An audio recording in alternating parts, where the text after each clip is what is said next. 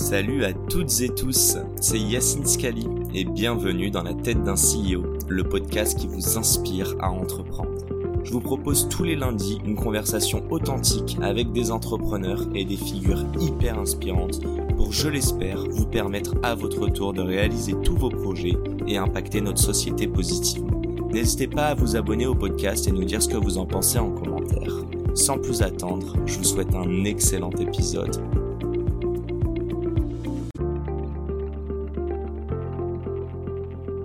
Salut à toutes et tous, c'est Yacine et bienvenue dans la tête d'un CEO, le podcast qui vous inspire à entreprendre. Aujourd'hui, épisode particulier, un petit recap des différentes interviews qu'on a conduites depuis septembre 2022. Je vous souhaite un excellent épisode à tous et évidemment si ça vous a plu, je vous invite à liker, commenter et mettre 5 étoiles sur toutes les plateformes. Sans plus attendre, très bon épisode. Un board member vivant mort fictif ou réel? Qui est-ce que ce serait et pourquoi? Léonard de Vinci. Parce que euh, bah, c'est un probablement un cerveau, comme on en a fait assez peu, de créativité à la fois d'un point de vue euh, artistique, mais aussi d'un point de vue des technologies. Euh, il suffit d'aller au, Clos Lucé en Boise pour voir euh, un certain nombre des maquettes qui ont été euh, faites ou reproduites de, tout ce qu'il a, il a créé. C'était incroyable euh, d'avoir à la fois cette capacité à, avoir des idées, à passer au, concret. alors ça marche ou ça marche pas. Et en plus, bah, c'est sens artistique qu'on n'a pas besoin de, de, définir, ou en tout cas de, prouver. Donc, euh, ouais, ce serait un super Bournemouth. Tu pourrais me dire un projet particulier sur lequel, euh, ou sur vos ambitions futures que tu as exposé juste avant euh, sur Magellan, sur lesquels lui pourrait vous apporter quelque chose? Moi, je pense que un esprit comme celui-là, qui est foisonnant et en même temps qui va au bout d'un projet, quand tu vois effectivement tous les, les dessins euh, qu'il a, qu'il a fait, soit dessins d'un point de vue artistique, qui préparait une œuvre euh, picturale, ou tout ce qu'il a dessiné pour arriver à créer des maquettes, et derrière euh, des, des objets qui avaient une vocation utile, donc le côté non utile de l'artistique et le côté utile voilà, d'un outil euh, qui va changer. Euh, est-ce que c'est un moteur Est-ce qu'un hélicoptère Enfin, tu vois, les, trucs auxquels il a, pensé. Euh, je trouve que ça a beaucoup de valeur pour justement être focalisé sur un, projet, aller jusqu'au bout. Ça marche, ça marche pas. Mais je crois que c'est une, façon effectivement intéressante et même nécessaire pour avancer aujourd'hui dans un projet entrepreneurial. Écoute, euh, pourquoi parler au passé, j'en sais rien, mais euh, tu vois, un, Paul Lé de La Belle Vie, que tu as peut-être croisé. Oh oui, voilà. salue fortement. Donc Paul Lé, euh, La Belle Vie, type bien dans ses baskets, toujours bienveillant, le sourire, tu vois, un, chic type. Et t'aimerais que tous les, les, les, les, patrons, les entrepreneurs soient comme lui. Ouais. Et qui allie aussi, comme à chez Impact, tu vois le sport et la tech, qui croit dans les valeurs du sport, qui pratique euh, le rugby lui à titre perso. Ah, d'où sa carrure, il me l'avait pas dit. Ça. Ouais, c'est un costaud, ouais. Faut pas ouais. plaque, ouais. Ouais. Mais euh... mais adorable. Passion pour la Bretagne en commun aussi. Euh, écoute, euh, voilà, c'est un, quelqu'un avec qui euh, j'aimerais, ouais, j'aimerais creuser une relation, bien sûr. Je pense que le premier nom qui me vient comme ça, c'est Yvon Chouinard. Euh, le fondateur de Patagonia, qui vient, ah, de, bah qui vient de donner euh, l'intégralité de son entreprise euh, à, la nature. je trouve qu'il est... Alors, c'est un peu old school en même temps, c'est-à-dire que je suis pas sûre qu'il serait très pertinent en board member aujourd'hui, en termes de scale-up d'une boîte tech, machin, etc. Et en même temps, je pense que c'est quelqu'un qui a des valeurs profondes, qui l'ont suivi tout au long de son aventure entrepreneuriale, qui a duré des décennies. Euh, et que avoir quelqu'un comme ça qui te ramène tout le temps à tes valeurs, à pourquoi est-ce que tu fais ta boîte, euh, c'est essentiel en fait dans une aventure entrepreneuriale. Et qu'en fait des board members qui vont t'aider à scaler, etc., t'en trouveras plein. Mais des gens qui sont vraiment, euh, tu vois, sains au fond et qui ont un peu l'âme pure, c'est de plus en plus rare. Et je pense que lui, de ce qu'on en entend, en tout cas, je le connais pas personnellement, mhm. mais il m'a l'air assez, il m'a l'air assez ancré dans ses valeurs et je pense que c'est essentiel. C'est un Canadien en plus, je crois, un Québécois. Donc, je sais même pas. Je crois hein, vraiment, il parle. Bah, vu le nom, je peux. Ah, c'est possible, c'est vrai. Ma, ma, main à couper. du coup, tu me vois venir sur cette prochaine question, mais tu serais capable de céder tout, ou en tout cas une partie de Too Good To Go à, à, la planète. Alors je sais pas exactement comment il l'a fait, c'est à des œuvres caritatives. Enfin, ouais, alors en fait, le... Bon, la réponse est, euh, moi je trouve ça incroyable et j'aurais aimé pouvoir le faire. Euh, le, la vérité, c'est que je, je, suis plus en mesure de le faire aujourd'hui puisque je suis plus la seule actionnaire de l'entreprise. Euh, c'est un peu ce qui est, ce qui est magique hein, dans l'aventure Patagonia, c'est que finalement c'est pas vraiment une start-up, c'est une boîte qui a mis euh, des dizaines d'années à se, à se développer dans le, dans le, dans le principe de la startup, il y a l'idée de se développer vite et mhm. donc de faire venir des fonds extérieurs et donc de lâcher une partie de tes parts euh, en tant que fondateur. Et donc finalement, même si moi je le voulais aujourd'hui, on pourrait jamais donner l'intégralité de Too Good To Go à la nature parce que euh, parce que c'est pas ce qui est c'est pas ce qu'on a promis aux actionnaires qui sont rentrés euh, au capital en fait. J'aurais choisi un mec ça, ça c'est un peu fantaisie, hein, donc euh, on va aller loin. J'aurais choisi un gars qui qui est vraiment une, un énorme général, tu vois. Euh, pas pour le côté martial ou euh, tu vois, mais plutôt pour le côté euh, créativité pour résoudre des choses, logisticien, tu vois, trouver des moyens contournés pour arriver à, ramener tes soldats à un endroit et quoi de plus grand que Napoléon, quoi. donc en plus, le lien, c'est que Napoléon a entièrement harmonisé le droit européen, donc il a une legacy euh, énorme, euh, un héritage énorme d'un point de vue euh, infrastructure juridique d'Europe entière. Et l'Europe, c'est un peu notre marché, le juridique aussi. donc donc voilà. Donc, et peut-être un autre, si je devais le remplacer, parce que peut-être que certains n'aiment pas cette référence, mais un autre qui est complètement l'opposé peut-être, mais qui est un peu lié à, à Napoléon aussi, euh, qui est euh, ça c'est mon côté euh, musique qui est Beethoven Beethoven Beethoven pour une raison simple c'est que si j'avais quelqu'un dans mon board j'aimerais bien qu'il me pousse vers faire la beauté quoi tu vois. Et Beethoven pour moi c'est c'est c'est incroyable en termes de beauté. Parce que tout ce qu'on fait dans la vie finalement c'est quelque part une recherche de la beauté quoi. Tu vois dans tout ce que toi tu fais ou moi ou euh, un artisan ou autre. Dans ce qu'on fait on est en train de chercher une certaine forme de beauté. Même un mathématicien tout à l'heure je te parlais de de mon pote euh, Edward Frankel mais on est vraiment dans une recherche de quelque chose même dans les maths de quelque chose de beau dans les mhm. formules qu'on fait etc et, et c'est lié parce que figure-toi que pour l'anecdote historique euh, Beethoven était un gros fan de Napoléon jusqu'à un certain point où, ça commençait à pas lui plaire et il lui a écrit un concerto qui est un de ses plus gros qui s'appelle le concerto de l'empereur. Euh, donc voilà. Donc si j'avais deux members, si tu me laisses deux, ça serait cela. J'hésite entre deux. Le premier, parce que pour reprendre la citation que je viens de dire, c'est quand même Steve Jobs, même si c'est un énorme cliché, parce que c'est quand même quelqu'un qui a changé le monde au sens très très large du terme. Mais sinon, ce serait Richard Branson, parce que c'est le premier entrepreneur moi qui m'a vraiment complètement inspiré.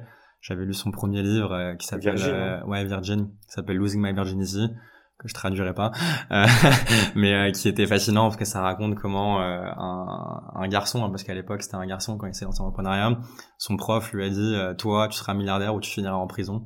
Et du coup, la première phrase de sa biographie, c'est de dire bah, j'ai fini milliardaire.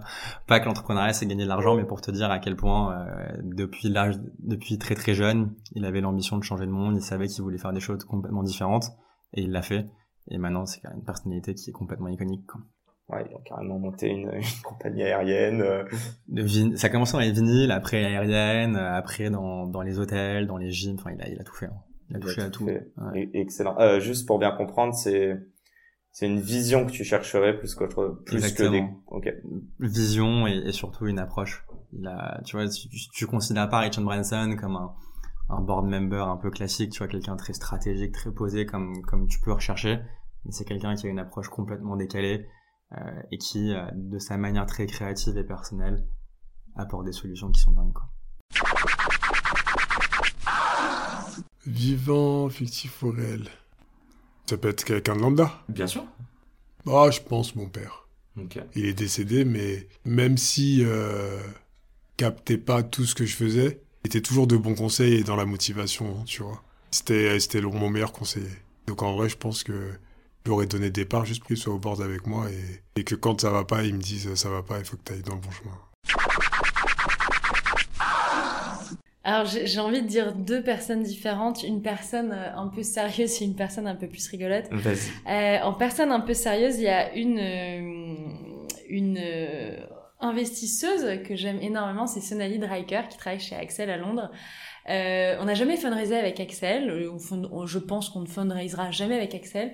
Mais on s'est rencontrés il y a, je sais plus combien de temps, trois ans, quatre ans. On s'est toujours très bien entendu qui n'a jamais eu la moindre obligation de discuter avec moi de ma boîte, des projets, de tout ça. Et euh, elle est toujours spot on, elle a toujours une bonne idée, elle a toujours un truc euh, je trouve vraiment incroyablement smart à dire. Euh, et donc voilà, donc c'est vrai que si tu me demandes une board member, j'aurais bien dit elle, en plus une femme, donc euh, comme ça on aura vraiment un board très très très majoritairement féminin, puisqu'on a un seul homme euh, au board, c'est François Métayer d'Alven. Ok. Je dis nous c'est nous sommes un ovni dans l'écosystème, on a un board pratiquement qu'avec des nanas, et puis des nanas ultra smart. On a Odile Rougeol, l'ancienne patronne de Lancôme, euh, et Anna qui dirige Vetier 7, euh, donc vraiment des, des, des, gros profils, des nanas ultra smart, très sharp. Euh, euh, c'est top top de pouvoir bosser avec ces filles, ces dames, ces femmes, je sais pas comment on dit. Et tu, tu me disais qu'il y en avait euh, une Et un ou pour un le deuxième. fun, je dirais ouais. bien Paul parce que c'est vrai que non mais je dirais pas Paul parce que c'est un pote, mais parce que il fait du e-com. Paul de la Euh, belle vie. Paul hein. de la belle vie, il fait du e-com, on s'entend très bien et je respecte énormément son avis. Euh, il est très très focus customer et c'est une chose qui moi m'importe beaucoup. Il y a rien qui m'importe à part ce que veut mon client. Mon client me dit j'ai un problème, c'est la première chose qui m'importe et qui m'intéresse. Donc je te dirais Paul parce qu'il a ce souci du client qui je pense est vraiment vraiment important quand on fait notre métier. Michael Jordan, si tu m'entends. Non, mais euh, In English, maybe. in English, Michael. Non, non, mais en vrai, euh, ça peut paraître euh, fou de dire ça, mais Michael Jordan. Ouais. Parce que je pense qu'il pourrait apporter à la fois sa capacité à entraîner les gens en interne, tu vois, genre comment comment il a fait pour gagner autant de titres avec son équipe en emmenant les gens à ce niveau d'exigence qu'il a. Et parce que je pense que ah, évidemment avec l'aide de Nike, hein, mais la la la, la Ce brand partenariat n'est pas rémunéré. non, Pas ceci n'est pas un partenariat Ceci rémunéré, pas- pas- plutôt. Mais la, la brand qu'il a créée avec, euh, avec Jordan, du coup, quelque chose d'extraordinaire. Euh, et donc, tu vois, une, toute une vision euh, marketing euh, serait génial. Fictif. Ouais, tu peux aussi. Fictif, réel, euh, tout mélangé, Tout, réel. tout, vas-y. Bon, j'aurais pris déjà, pour commencer, euh, Sangoku à mes côtés. Ah, j'en étais Direct- sûr qu'il allait nous dire. Direct, c'est classique. Tu vois, au moins, voilà, l'énergie est là. on va sauver le monde, tu vois. En même temps, on aime nos amis et notre famille. Un bon gars. Tu vois, un bon gars. Et tout. Alors, je pense que je vais prendre un board member pour aujourd'hui pour Genesis et Ouais. je vais prendre euh, Julien de Normandie en fait. Ok. Parce que euh, je pense que Genesis est une entreprise politique. Je pense que c'est une entreprise qui, a, qui travaille sur des enjeux qui sont des enjeux majeurs de changement dans la société. Et donc on a, on a besoin pour ça de, euh, de pointures politiques, c'est-à-dire de, de gens qui sont, qui sont capables en fait de porter cette parole-là et de la et de la déployer à une échelle euh, considérable. Donc euh, voilà, je dis à Julien, euh, rejoins-nous quoi. J'espère que le message est passé. Écoute, déjà moi, les boards, ça m'emmerde à un point de dingue. C'est-à-dire que je refuse de faire quelques boards que ce soit après le site, quoi. Autant dire que j'en fais pas beaucoup. J'ai l'impression que c'est une perte de temps. Je trouve que c'est pas le format adapté. Je trouve qu'on devrait réinventer le board à proprement parler parce que euh, c'est des temps morts dans une boîte. Euh, mais ceci dit, si je devais choisir une personne, et il y a vraiment une personne que j'admire dans l'internet, qu'une et une seule, euh, qui est toujours vivante, qui s'appelle Paul Graham. Je sais que c'est pas original, je sais que beaucoup de gens euh, le respectent par ailleurs. Moi, je le suis depuis, euh, depuis euh, quasiment 15 ans et, euh, et je trouve que euh, et, euh, ce qu'il raconte, c'est- enfin, c'est le, pour moi le- c'est la sagesse de l'internet et de la tech et je suis à peu près d'accord avec euh, 90% de tout ce qu'il raconte et euh, je l'admire euh, dans ce qu'il a créé et dans ce qu'il est et dans ce qui euh, l'insuffle aux entrepreneurs. Alors moi, je vais prendre euh, quelqu'un de, de vivant et réel. Enfin, bon, en même temps, euh, vivant fictif, ce serait compliqué. Euh, je, vais, je vais te dire Christophe Jans, ah. qui, est, qui est le fondateur du, du fonds Point9, spécialisé dans, dans le SaaS. Bien sûr. c'est quelqu'un que j'apprécie beaucoup, qui a une connaissance de, cette, de cet écosystème et de toutes les mécaniques SaaS qui est juste incroyable.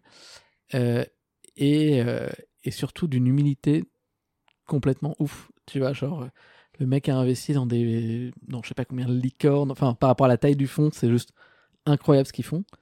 Euh, mais c'est le mec le, plus humble que je peux connaître, quoi. Donc, donc sans hésiter, tu vois, genre, enfin, limite, moi qui ai dit que, que je voulais être bootstrap et, tu vois, ne pas le lever, avec Point9, tu vois, je pourrais me poser la question. Si demain, euh, tu as une minute et tu peux lui poser une question, ce serait quoi? Euh, Qu'est-ce qui fera ma place? Lever, pas lever Est-ce que euh, est-ce que faut essayer de faire en sorte que Collect, tu vois, soit une boîte qui que, que j'essaie de faire, tu vois, fois 100, fois 1000 Je sais, je sais pas. C'est une. Je lui poserai la prochaine. Je lui poserai la prochaine fois que je le vois. Je vais parler de quelqu'un qui est un peu trop méconnu à mon goût et qui est extrêmement fort, qui est Gustav Soderstrom, qui est le Chief Product and Technology Officer de Spotify, qui est une personne euh, infiniment brillante, euh, avec une capacité d'aller très profond dans les sujets et à la fois humainement euh, incroyable.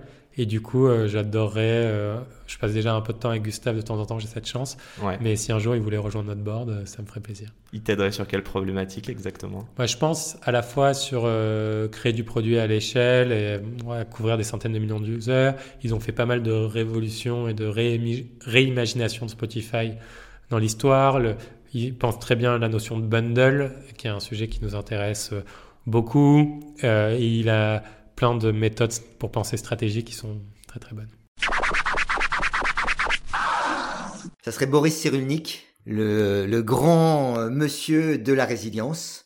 Et ça serait lui euh, pour deux raisons. Un, nous, Aventure Steve, vraiment notre moto, c'est révélateur de résilience. Donc je pense qu'il pourrait nous apporter un regard extérieur pour être encore plus pertinent, aider les gens à développer la résilience. Et deuxièmement, c'est un profil qui est très très différent du mien.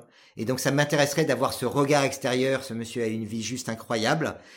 Et en plus, il a écrit un, petit livre qui s'appelle J'aime le sport de petit niveau. Et moi, je me considère comme un sportif de petit niveau. Je fais ça pour le collectif. On le fait tous ensemble. Et c'est vraiment le sport pour la resociabilisation. Et donc, c'est sans hésiter Boris Cyrulnik à qui je ferai appel. Et si jamais vous m'entendez, je serai très heureux d'échanger un jour avec vous.